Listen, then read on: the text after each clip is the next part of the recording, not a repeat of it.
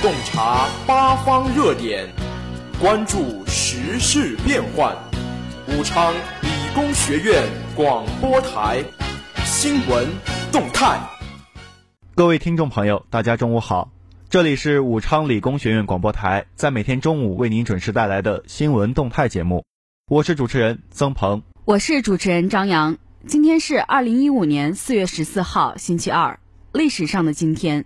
一九六一年四月十四号，第二十六届世界乒乓球锦标赛在北京举行。来自五大洲三十多个国家和地区的两百多位优秀选手们进行了精彩的比赛。下面进入今天的新闻三百秒。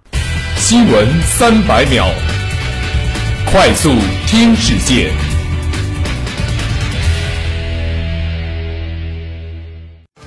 新华网联合国四月十二日电，联合国秘书长潘基文十二日强力谴责韩国驻利比亚使馆遭袭击事件，并向受害者家属表示慰问。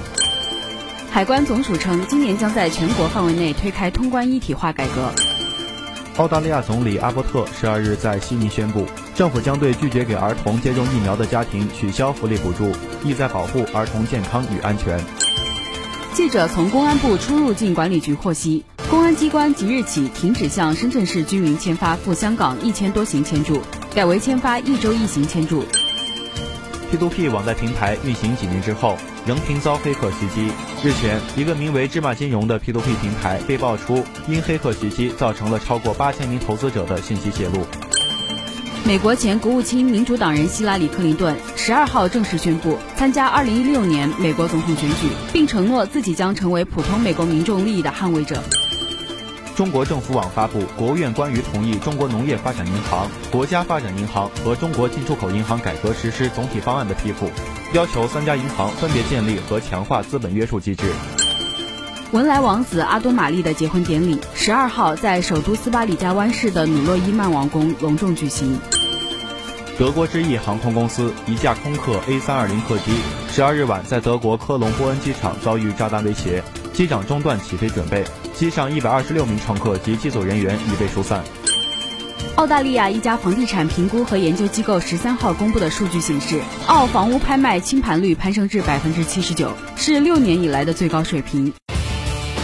热点聚焦，聚焦热点。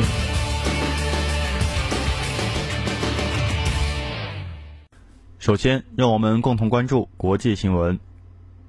美国抗议侦察机遭俄战机拦截。新华网华盛顿四月十二日电，美国五角大楼十二日说，美国就俄罗斯战机日前拦截美国侦察机一事，通过外交渠道向俄方提出抗议，称这一行为危险且不专业。五角大楼发言人史蒂夫·沃伦当天发表声明说，俄战斗机不专业的空中拦截，可能会对美侦察机机组人员生命安全造成威胁。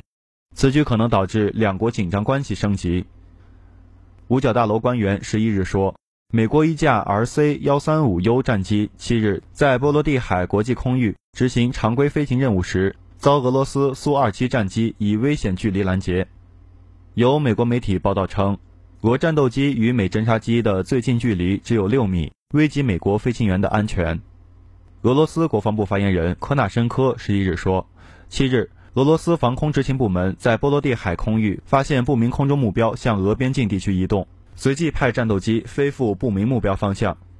在对方飞机关闭应答器的情况下，战机完成数次观察飞行，确定其为美国空军 RC 幺三五 U 侦察机。之后，美国侦察机改变航向，飞离俄罗斯边境地区。在此期间，没有发生任何危险情况。沙特拒绝伊朗停止空袭也门的呼吁。新华网利雅得四月十二号电，沙特阿拉伯外交大臣费萨尔十二号拒绝了伊朗提出的停止空袭也门的呼吁。费萨尔当天在与到访的法国外长法比尤斯联合举行的记者会上说，伊朗在也门从未发挥过任何建设性作用。胡塞武装在也门掀起暴力冲突一年之久，伊朗默不作声。现在提出要停火根本不可能，他说，沙特等国对胡塞武装采取军事打击行动是为帮助也门恢复合法政权，而伊朗对也门不负任何责任。他呼吁伊朗不要向胡塞武装提供武器和提供任何其他帮助。在被问到果断风暴结束后沙特是否会与伊朗开战的问题时，费萨尔说，沙特不会与伊朗发生战争。也门什叶派胡塞武装组织长期盘踞在也门北部萨达省，但去年七月，也门政府削减燃油补贴，引发民众不满。胡塞武装组织借机使用武力控制首都萨那，并软禁了隶属逊尼派的总统哈迪和内阁成员。哈迪逃脱软禁，抵达亚丁，但又遭到胡塞武装包围，哈迪被迫逃到沙特。三月二十六号，沙特等国针对胡塞武装发动了代号为“果断风暴”的空袭行动。逊尼派大国沙特一直指责什叶派大国伊朗支持胡塞武装，企图控制整个也门。下面，让我们把目光转向国内。卫计委不允许在互联网上开展医疗诊治工作。互联网时代。很多人都已经习惯了通过网络解决很多问题，包括看病找医生。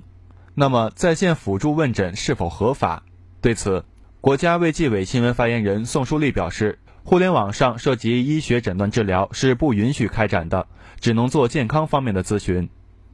宋树立介绍说，按照医疗实施主体，远程医疗包括两类，一类是医疗机构之间的远程医疗，医疗机构之间，特别是条件比较差。医疗水平比较低的机构，向一些专科的或者综合实力比较强大的大型医院的专家来寻求帮助，这是医疗机构之间给患者提供的远程医疗服务。第二类是医疗机构利用信息化技术向患者直接提供医疗服务，我们把这个称为远程医疗。宋树立说，由于远程医疗不同于面对面的诊治，国家卫计委为了确保远程医疗的质量和安全监管，对相关机构和人员都有着严格要求。比如，这些服务只允许医疗机构开展。医疗机构开展某一个类别的、某一个专科的服务，要具有应有的资质，不能没有这个专科去开展这个专科的远程医疗服务。开展远程医疗服务的医生也要具有相应的职业资质。医疗机构在开展远程医疗服务过程中，必须严格遵守相关的法律法规和行为规范，保证质量与安全，同时还要保障患者的知情权。宋树立说。除了医疗机构提供的远程医疗外，其他涉及医疗诊治的工作都不允许在互联网上开展。宋树立表示，互联网上其他一些涉及医学诊断治疗是不允许开展的，可以做健康方面的咨询，但是不能开展诊治工作。当然，随着互联网技术的发展，新的情况不断出现，卫计委也将不断完善政策，对这些行为加以规范。海关总署采取更多的措施支持“一带一路”的发展。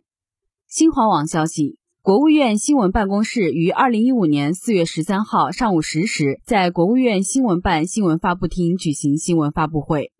海关总署新闻发言人黄颂平介绍二零一五年一季度进出口情况，并答记者问。黄颂平介绍关于沿线一些国家的双边贸易的情况，“一带一路”时表示，今年三月二十八号。国家发改委、外交部、商务部联合发布了推动共建丝绸之路经济带和二十一世纪丝绸之路的愿景与行动。同日，在二零一五博鳌亚洲论坛开幕式上，习近平主席透露，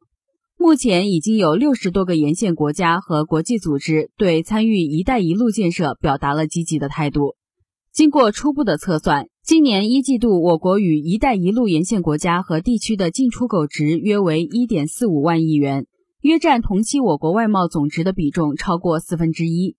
其中出口表现良好，增长速度超过百分之十，高出同期出口总体增速五点五个百分点，这是一个基本的情况。海关今年也要采取更多的措施，支持“一带一路”的发展。建设“一带一路”是党中央统揽全局、顺应大势做出的重大战略决策。习近平主席提出要加强政策沟通、设施联通、贸易畅通、资金融通、民心相通。海关为经济发展服务，将积极开展与沿线国家海关在互联互通等领域合作，当好先行官，起到促进推动的作用。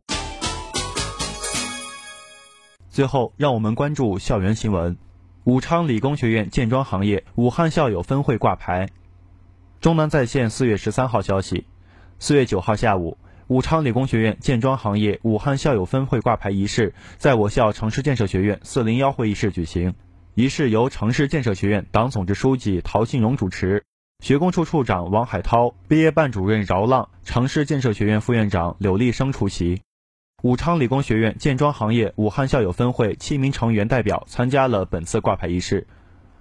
据了解，武昌理工学院装建行业武汉校友分会成立于二零一四年五月，隶属于城市建设学院，目前有会员五十人，徐佳任会长。该分会的宗旨在于加强武汉地区建装行业校友间校友与母校间的交流与联系，开展各种联谊活动，为在武汉地区建装行业的校友提供咨询与服务。